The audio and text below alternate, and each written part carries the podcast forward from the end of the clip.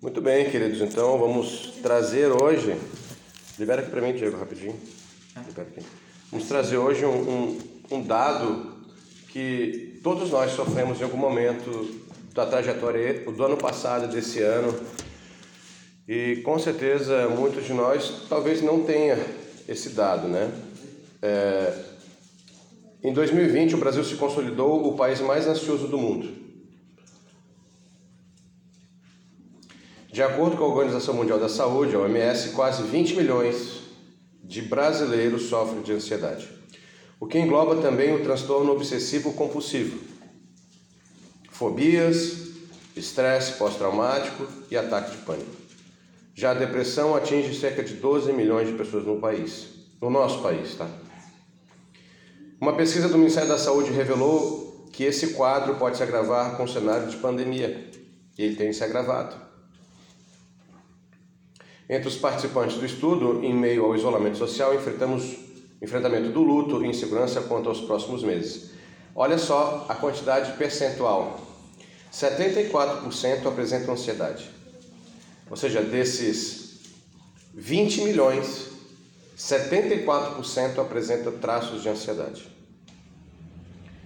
28 depressão moderada. 12% depressão grave. Desses 29 apenas procuram ajuda. 29% procuram ajuda. 74%. 3 quartos, bem dizer, de toda a população da pesquisa, 74% tem ansiedade. Pfizer, tá? Se botar lá agora no Google lá, vai te jogar para essa página, é o dado atual deles hoje. Uma pesquisa feita no final de 2020, que está lá na Pfizer, bota lá dados de ansiedade no Brasil, ele vai te dar essa última pesquisa, tá? Por que, que eu quis trazer esse tema? Porque é um tema que nós precisamos vencê-lo. E a gente não pode achar que nós estamos sozinhos nessa luta, nessa guerra. O Senhor Jesus, ele mencionou isso inúmeras vezes, o controle da ansiedade. Se nós formos, daqui a pouco a gente vai verificar é, lá em Mateus, mas eu gostaria de começar então com a palavra de Deus em Filipenses 4, ele começa ele começa assim, ó. 4, 6. Não andeis ansiosos de coisa alguma.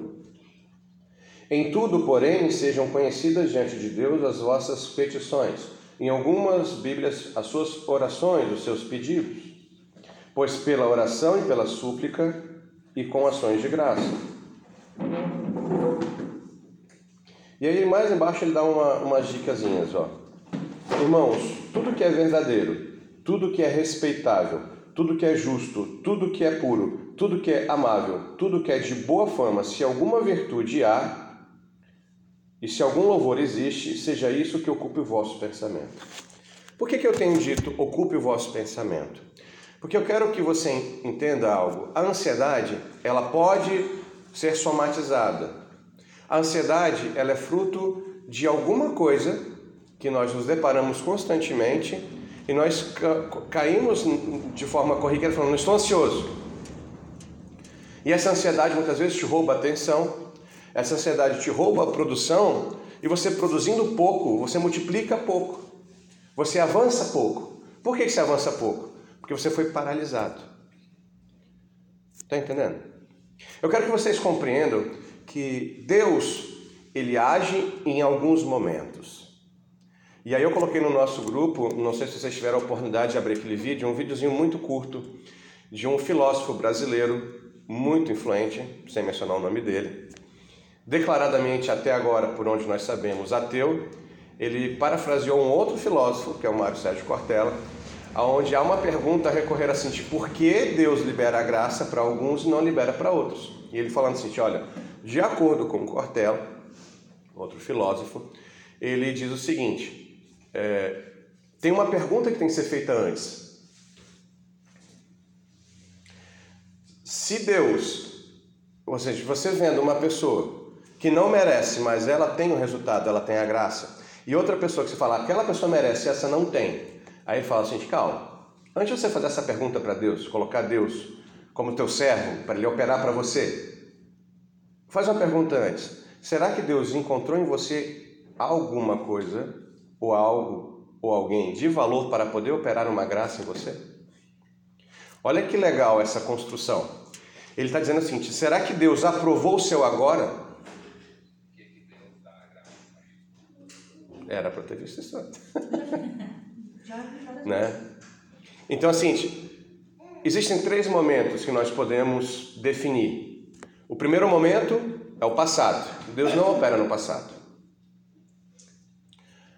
Nós temos o futuro. Deus não vai operar no futuro, porque não aconteceu ainda. Ele fala: deixe o dia de amanhã para amanhã. Lute o seu hoje. Será que esse barulho vem para o podcast? Acho que veio, né?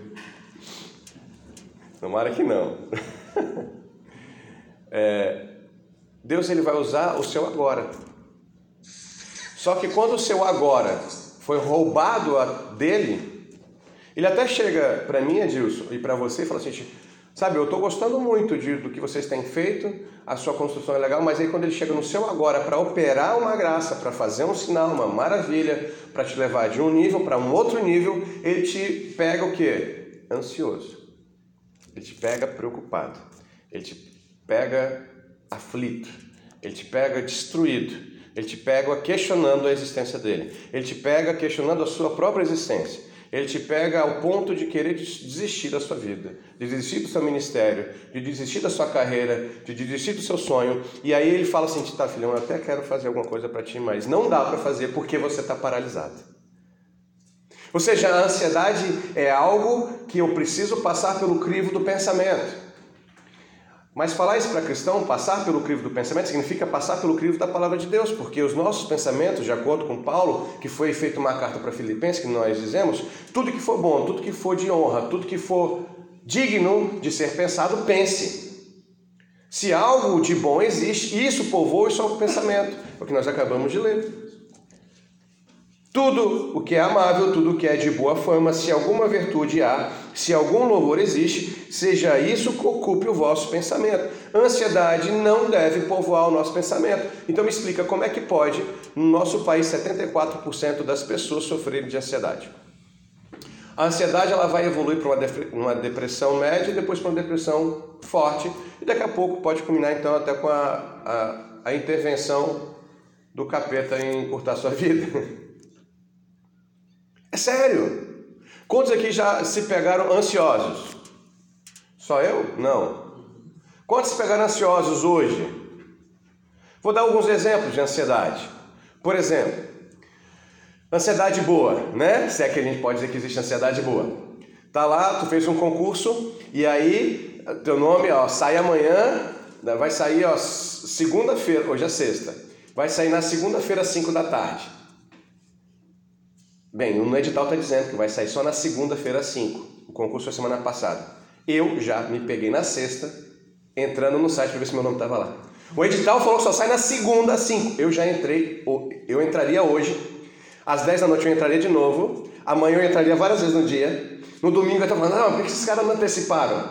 Na segunda eu ia estar durante o dia. Às 5 da tarde eu ia estar lá olhando e o cara ia... A partir das 5. Os caras lançam quase às 11 da noite. E nesse meio tempo você está, né, com aquela agonia. É ou não é? É, claro que é. Aí você tem o amor da sua vida, a paixão da sua existência quando você é casado, é minha esposa. Aí eu saio de uma aula e olho para baixo e não vejo o carro dela. Meu Deus, onde é minha mulher? Aí está. Será que ela foi abduzida?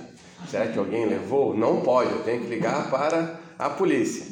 Aí eu ligo para ela, onde é que eu estou? Estou dando aula, me manda o seu, o seu localizador né? Eu quero saber onde é que você está. Me manda foto, me manda vídeo. É muito amor que eu tenho por ela. Você é louco perder essa mulher? Você é maluco? Não posso, né?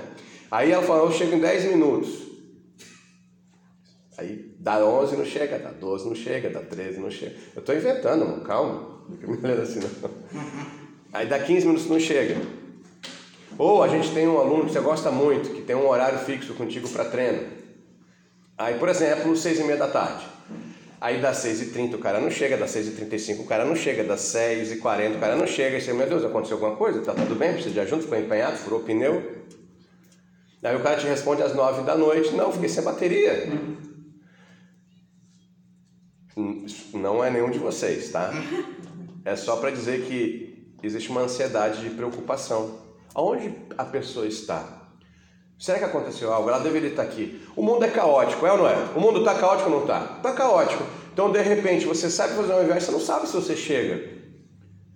É ou não é? Eu vou lá para Canoas, a gente foi para Canoas, e aí eu, fui fazer a administração semana passada, o Diego me acompanhou, e aí tinha que entrar lá à direita pelo matinho velho, pega o Big Box ali, e ali para mim é uma zona ex-militar, eu classificaria como uma zona vermelha, porque é uma zona que tem muita entrada, muita saída, acesso, rota de fuga. E eu digo, não, aqui é tranquilo, como se estivesse indo para padaria, andando ali. Não, vira aqui, vira direita, e eu apavorado.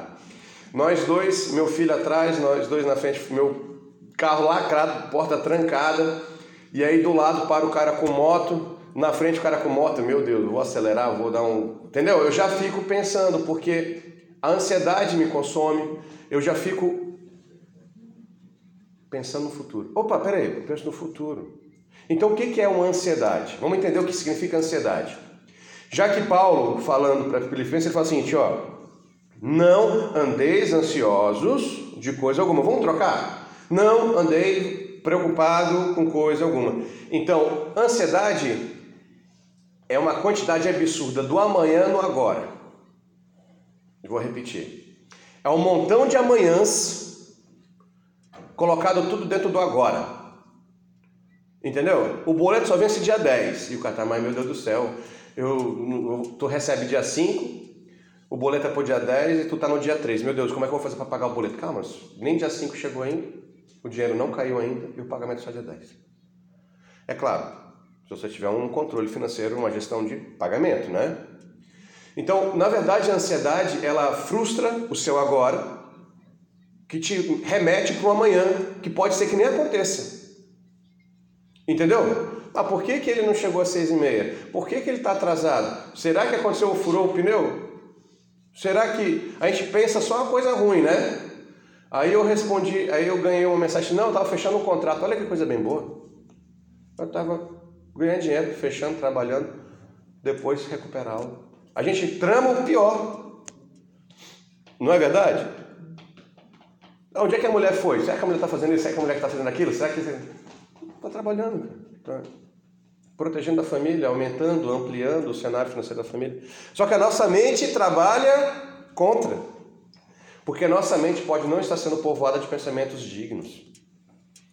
Aquilo que a nossa mente usa como alimento para produção de visão, de sonho, pode ser algo que a gente esteja alimentando de forma inadequada. Vocês estão me acompanhando? A ansiedade nada mais é do que uma preocupação frente a um estresse futuro.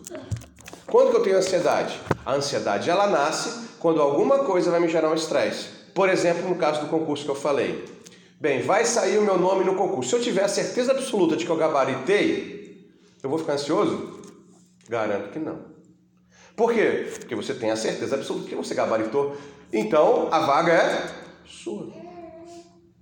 Agora, bota concorrente do lado. Bota prova de título do lado. Aí você não sabe qual é a tua colocação. Aí quer colocar um fator de preocupação? Só tem uma vaga. Só tem duas vagas. Sabe? Isso vai fazendo com que você comece a pensar: e se eu não passar? Se eu não passar, eu vou ter que ficar na minha vidinha de novo, eu vou ter que continuar trabalhando no meu empreguinho de novo, e de novo eu vou ter que prorrogar ou postergar o meu sonho para daqui a dois anos, porque normalmente o concurso tem validade para dois anos, sendo prorrogado por mais quatro. Então você pensa mal do que está acontecendo, que nem saiu, porque você começou a frustrar em cima de coisas negativas. Estão entendendo? Então, essa ansiedade, essa falta de noção do agora, não te permite usufruir a fé. Sem fé é impossível ver a Deus, de acordo com o nosso último culto.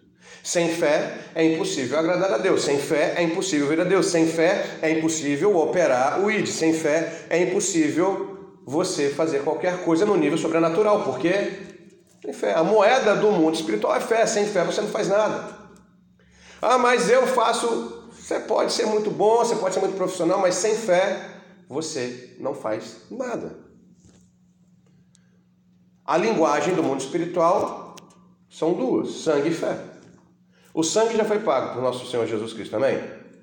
Já já foi liquidado, então só sobrou uma outra forma de investimento. Qual é a outra forma de investimento do mundo espiritual? Fé. Só que se você não tem fé em Deus, você tem que ter fé em alguém. Olha como é triste isso. Se tu não tem fé em Deus, você tem fé em alguém ou em alguma coisa.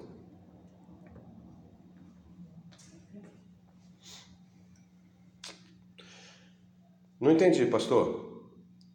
Quando a gente não crê mais em Deus, a gente começa a crer na gente. A gente acredita que a gente pode alguma coisa, nós achamos que nós podemos produzir alguma coisa somente por nós. Isso é uma grande ilusão. Até porque a respiração que ele nos deu, que nós temos, é dele. Se ele tirar só a respiração, acabou, gente. Então, quando nós não estamos cheios de Deus, nós não podemos operar com Deus, nós não avançamos com Deus, só resta o si mesmo. E aí eu posso, poderia voltar a todas as ministrações de 2019, todas as ministrações de 2020, onde eu falei sobre a autoidolatria. A autoidolatria, ela te enche de si mesmo, ou seja, você fica tão cheio de você que você extrapola isso para um Deus virtual criado por mim, criado por você, que você enche esse Deus com suas necessidades, você cria nesse Deus as suas, os seus sonhos e esse Deus cheio de você opera para você.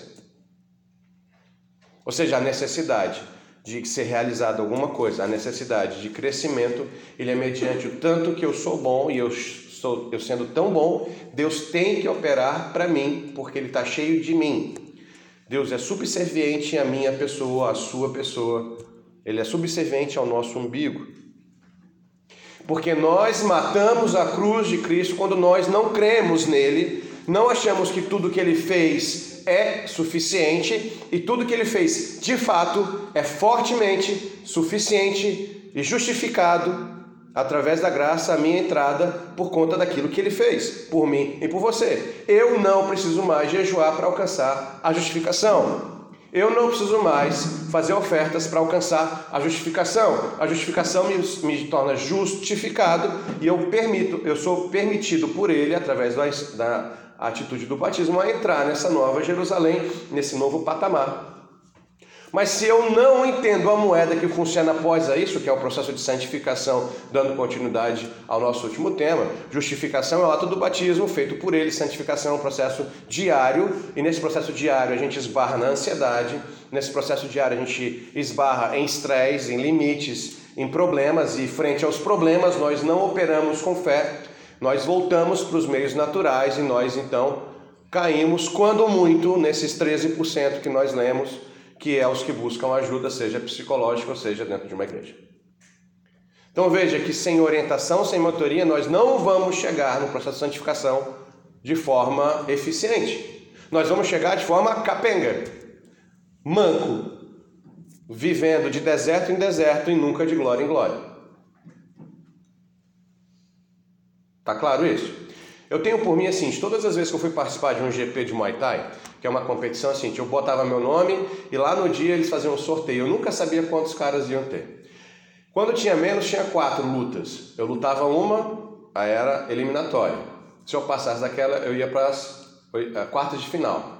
Passava das quartas, ia para a semifinal. Passava da semifinal, ia para a final. Se vencesse a final, me tornava campeão. Esse é o processo. Então, pensa comigo, à medida que eu avançava, ou seja, das, da eliminatória, quarta, semifinal e final, eu iria encontrar algo mais difícil ou mais fácil?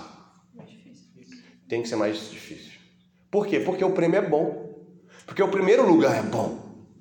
É muito bom você estar no pódio e olhar para os lados. Hein? É muito legal. Ah, mas o Jaime é arrogante prepotente. Não, é bom estar lá em cima. Já tive embaixo, já nem tive no pódio, já fui experimentado em ambos. Mais bom é estar no primeiro lugar, mas ele teve um preço a ser pago. É muito bom você experimentar da graça e da glória que Moisés experimentou, que Josué experimentou, que os apóstolos experimentaram, mas será que eu e você estamos prontos o suficientes, fortes o suficiente? Será que nós somos homens e mulheres fortes o suficientes para negar o si mesmo? Será que nós somos fortes o suficiente para quando vi uma tribulação, quando vi algum estresse, falar assim, Senhor, venha o que vier, o Senhor é comigo. Venha quem vier, eu estarei protegido dentro dos seus braços. Sabe, querido, isso é muito sério. Eu me preocupo como pastor quando eu, eu vejo uma pesquisa extremamente recente que diz que 74% da população sofre ansiedade. Então vamos, vamos fazer uma média aqui. Se tiver 10 pessoas aqui, 7 têm ansiedade. Só para a gente ter uma noção. A cada 10 pessoas aqui, de acordo com essa pesquisa, se eu fosse fazer uma inferência estatística, desses 10, 7 têm ansiedade. 7 fica estressado constantemente. Sete, muitas vezes não vão conseguir dormir, vão ficar preocupados com o seu futuro, vão ficar refém de uma situação que vai acontecer e nem aconteceu. E pode desencadear síndromes, problemas, medos, fobias. Sinceramente, responde para você agora. Passou por isso recentemente? Tem alguma ansiedade? Ansiedade não é só de algo que vai vir, é do medo do nada também. Sabe? Medo de não ter o que fazer. Meu Deus, o que eu vou fazer amanhã? Não tenho o que fazer. O que eu vou fazer, não posso fazer. É muito sério, é muito grave. Mas Jesus já cantou isso pra gente, já deu as dicas disso anteriormente. Lá em Mateus, vamos abrir Mateus lá.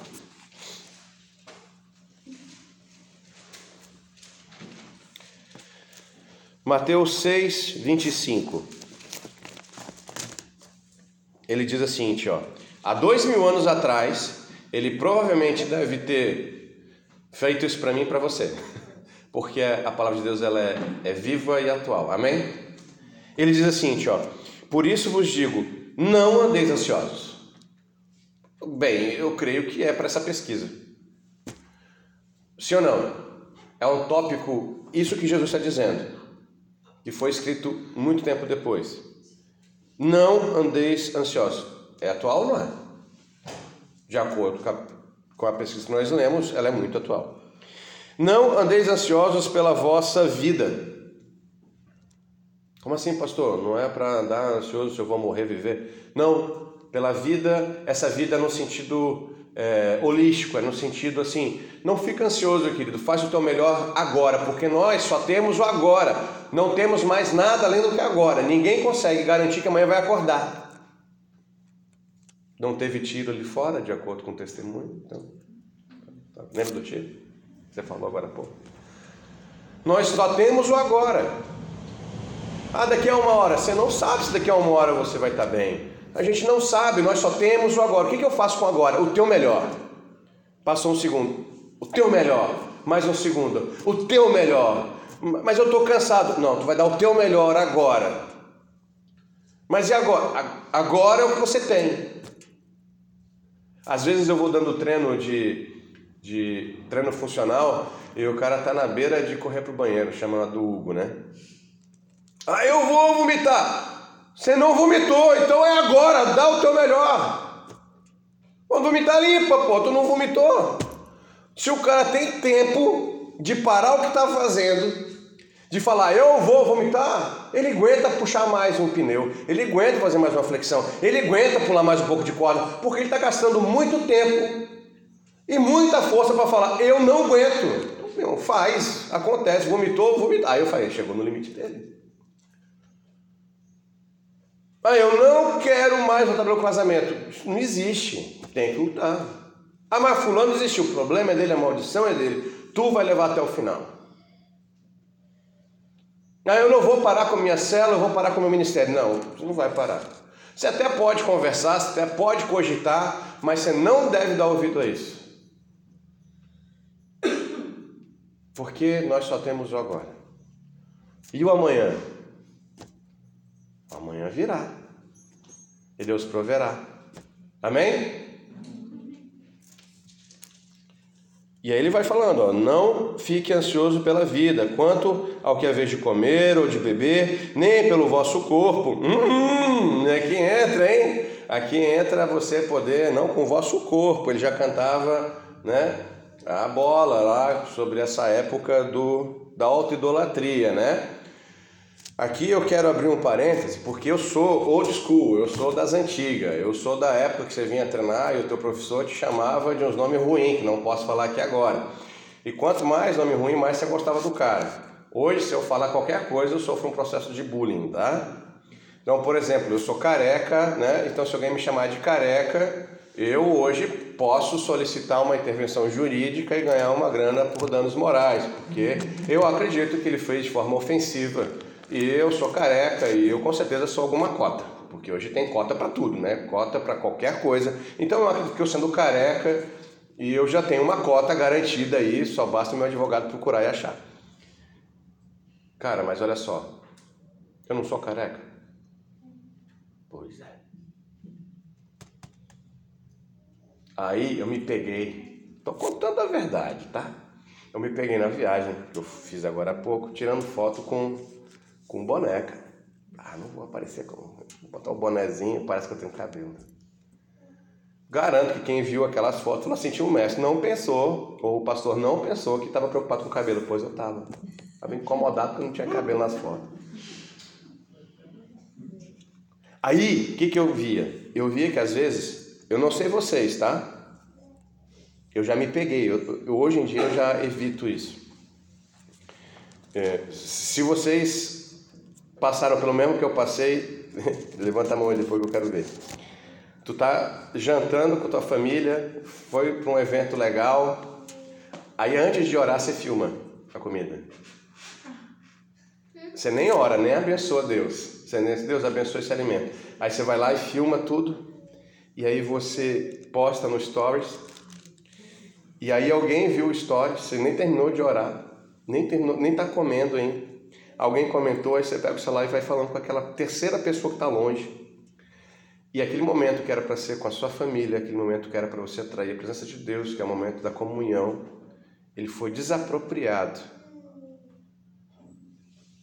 por um mover de preocupação social midiática, onde eu quero que os outros vejam aquilo que eu estou provando, comendo e vestindo. E aí a gente faz uma falsa sensação de não, faço isso para eles verem. Ok, então você faça a filmagem, poste depois, abençoe a oração, fique um momento com sua família.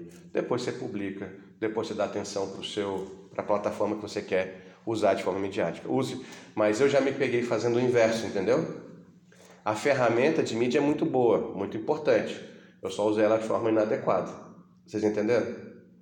Eu deixei de ficar com a minha família, eu deixei de curtir a minha filha, meu filho, minha mulher e postei e daqui a pouco eu fui lá e peguei o celular e fiquei respondendo. Bah, que legal, onde é que é isso? Eu fiquei respondendo e eu nem olhei para o olho da minha mulher, nem olhei para a mão da minha filha, sobre saber se meu filho estava comendo com a mão sem mão, com, com garfo. Eu, eu perdi o momento, eu perdi. Aquele momento não volta mais. Eu só tenho agora.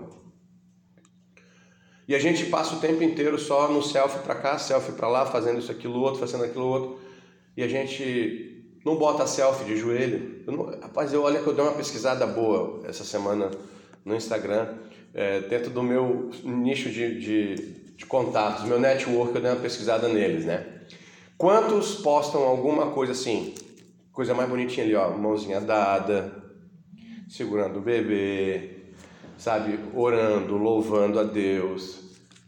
Nossa, não sei se deu 1% a maioria posta só sucesso, é só highlight, é só os melhores, né?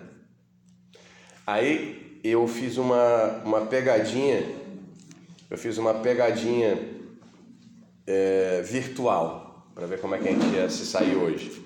Quem aqui viu meu story dessa semana? Eu coloquei poucas coisas no story e um deles eu botei uma música que a tradução do inglês é é, Tudo que eu preciso é amor. All We Need Is Love, foi a música que eu coloquei. E aí eu falei, nada melhor do que você chegar em casa, doente, que estava mal a semana inteira, e você pega uma sopinha bem gostosa da sua esposa, num pãozinho italiano. Vira essa história? Vira? Coisa mais bonita, né? Música All We Need Is Love. Aí tu come, abre, aí eu peguei ali com o dedo, abri a tampa da a cabeça do pão italiano, que é desse tamanho, é um palmo, assim, coisa linda, bonita de ver. Daí você fala assim, quem viu isso aí? Conta para eles que, como é que estava aquele pão. Fermentado. Fermentado. Fermentado. Mas o que foi importante para mim? Foi o pão fermentado? Foi a sopa ou foi ela ter feito para mim? Foi ela ter feito para mim. Entendeu a diferença? Quanto do nosso esforço semanal, quanto do nosso esforço diário é para promover de fato algo que gere pensamentos positivos para alguém, não positivismo, mas pensamentos positivos, pensamentos de crença cristológica, pensamentos de mover do id. Quanto que do nosso esforço nós fazemos? Muito pouco. Muito pouco. Agora, menos ainda é a quantidade de vezes que nós sabemos as ferramentas certas para lutar contra a ansiedade. Por exemplo, se você fosse lutar contra Golias hoje, sabendo quem Golias é, você ia com o que, Adilson? Golias era um gigante, né, que lutou com o rei Davi. Rei Davi ainda é pequeno, lutou contra Golias. É uma história bem conhecida, né? Por exemplo, se você fosse lutar com Golias hoje, sabendo quem Golias é, tamanho de Golias, sabendo que a ponta da lança dele pesava acho que 3 quilos, se não me engano, só a ponta da lança. Que o cara era grandão mesmo, né? Como é que você iria lutar? Como é que você iria lutar com ele, Emprestado a 12, eu ia te pedir emprestado. Tu ia com a 12, né? Tu não ia, tu não ia com a funda? Tu ia na funda? Eu não, não sei mexer na funda. Você não ia mexer na funda. Lindo, é isso aí que eu queria ouvir. Eu não sei mexer na funda. Aí eu empresto a 12 pro Diego, ele falou que queria a minha 12, né? Que eu sou atirador Também esportivo. Ele quer a 12. Você sabe usar a 12? Ah, tem jeito. Vou no YouTube. Pois é, vai no YouTube. Era onde eu queria chegar. O que, que aconteceu com Davi e Golias? Davi, momentos antes, quando vê o exército parado, sendo desafiado por Golias, eles quiseram dar uma armadura para ele. Era o que tinha de melhor, era muito melhor que uma 12 na época. Eles quiseram dar a melhor armadura, o melhor escudo, só que Davi não sabia se portar naquilo. Ele não sabia se movimentar naquilo. E aí a ansiedade podia ter infiltrado na cabeça de, de Davi. A ansiedade, o medo de lutar contra um cara muito maior, muito mais experiente, muito mais desafiador, podia ter tomado ele. Ele podia ter ficado abatido, paralisado.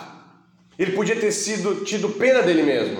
Ele podia ter falado: "Não, eu sou apenas um pastor de ovelhas. Eu apenas sou uma criança que estou trazendo queijo e mantimentos para os meus irmãos. Eu nem sou soldado." Mas ele ficou completamente indignado. Ele ficou absurdamente enraivecido contra um pagão, um filisteu, afrontar o Deus dele. Ele não quis saber se alguém já tinha ido lá morrer. Ele não se incomodou com aquilo.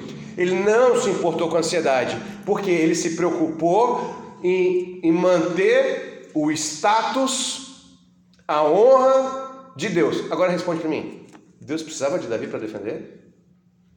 Tu acha que o status de honra de Deus ia mudar se Davi fosse ou não fosse? Hoje nós engolimos e nós aceitamos quando as pessoas falam assim: o seu Deus é isso. Nós aceitamos quando o diabo nos oferta muitas coisas dentro na rotina da nossa vida que nós vemos que aquilo é completamente contrário, vai muito longe do que a Bíblia quer, mas a gente aceita, a gente tolera, a gente não se enraivece, a gente não fica indignado. Mas quando a gente está ansioso, a gente quer a intervenção de Deus. Quando a gente quer um milagre, a gente quer a intervenção de Deus, porque a gente volta para aquela mesmice. Eu cheio de mim, Deus cheio de mim, opera para mim, porque Ele é um gênio da lâmpada que opera toda vez que eu esfrego. É o Deus bíblico da atualidade, que eles querem que nós compremos esse Deus. Mas, querido, não é assim que funciona, não.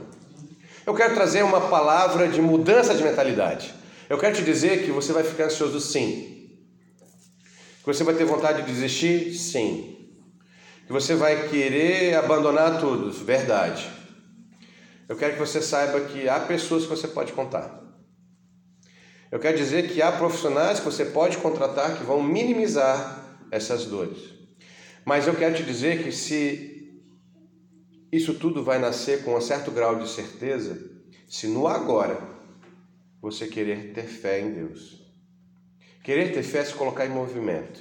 Querer ter fé é falar o que Davi falou para Saul. Eu vou ser a armadura. Eu me ponho em perigo, eu me ponho em fragilidade. Davi inexperiente para a batalha em guerra. Davi frágil aos olhos de todo mundo. Ele se coloca, eu vou com a força do Deus vivo. Amém? Eu vou empoderado com a força do Deus vivo. E aí eu vou. E ele seleciona quatro a cinco pedras no caminho e usa a única coisa que ele tinha habilidade: uma funda. Algo que para mim e para você é brincadeira de criança. Hoje a gente não tem funda, mas a gente brinca de estilingue. Seria próximo ao estilingue a funda. Mesmo um princípio parecido. Só que a gente não pode se esquecer de que Deus vai usar aquilo que você tem. Todas as vezes que Deus opera algo no seu agora, ele fala com o que você tem. Lembra de Eliseu chegando na viúva de Sarepta? A senhora dá um milagre, a senhora quer, eu quero, mas eu só tenho óleo. Então pega vasilhas, pega botijos. É a partir do que você tem. É a partir do que você tem que ele vai operar alguma coisa. Pastor, eu não tenho nada. Tem, querido. Você tem alguma coisa muito preciosa. Você tem algo muito importante. Você tem algo que você não pode deixar de ver, que toda vez que você olha para o espelho, você ainda é a imagem e semelhança dele. Você ainda tem um sopro de vida dele. Você é alguém importante, sim. Você nasceu para ser príncipe e princesa, então se coloque em movimento como tal. Seja vitorioso no seu empreendimento, porque você nasceu para ser vitorioso no empreendimento. Seu empreendimento tem que multiplicar, você tem que ter um plano de meta para ser alcançado, mas você vai viver o agora. O que adianta você sentar lá é, e planejar assim, eu vou multiplicar a minha loja, o meu empreendimento, daqui a três anos eu quero ter três, uma por ano. Se você não produz nada no agora. Lembra a historinha que eu falo? Você quer ser rico e você aluga uma sala. Muito boa a iniciativa. Você quer ser rico, quer ser empreendedor, aí você aluga uma sala. Só que você não bota nada na sala. Aí você abre as portas. Aí o Gilberto aparece assim, nossa, que legal.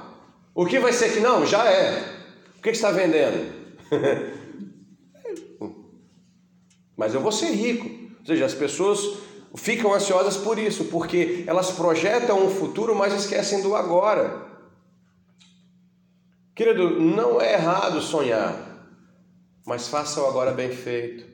Se coloque em movimento, mesmo frágil, mesmo quebrada, mesmo quebrado, mesmo em depressão, mesmo com ansiedade, vai se arrastando, mas opera algo. E aqui eu vou te dar uma dica.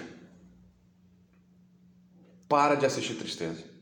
Para, cuida com o que você ingere.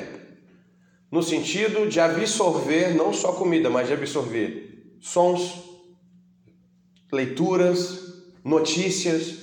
Você é o que você consome. Se você consome coisa ruim, você vai se alimentar dessa coisa ruim, e essa coisa ruim vai gerar alguma coisa. Então, sai. Se você está num ambiente que ele é traumático, sai. Se você está num ambiente que é envenenado, saia. Produza algo diferente a partir de um novo alimento. Amém? Então, eu não consigo ver alguém tendo, sendo bem sucedido e falando assim, não, eu, eu, eu não vou estar em volta, por exemplo, o cara quer ser milionário, certo? Eu fiz a viagem para Brasília, eu, eu conversei com, com algumas pessoas lá que eu tava, queria conversar. E, cara, como, como pode? Eles ficam muito impressionados. Pelo fato de viverem em Brasília, eles têm acesso à cultura um pouco melhor do que a pessoa aqui, aqui embaixo. A cultura atual, tá? O que está acontecendo no cenário atual. Seja crise, seja intervenção estatal, seja privatização. Lá o cara sabe de tudo, porque em qualquer lugar que você vai estão falando disso tudo. E eu conversei, cara, como é que estão as coisas por aqui? Sem exceção sem exceção, das pessoas que eu perguntei. Ah, tá bem difícil as coisas. Estão melhorando agora, mas estão bem difíceis, bem complicado. Cara, eu fiquei abalado. Eu fiquei triste, cara. Eu, eu cheguei a ficar assim, nossa, mas eu achei que ia estar melhor. Sabe quando você é fruto de quem você, daquilo que você consome e de quem você está em volta?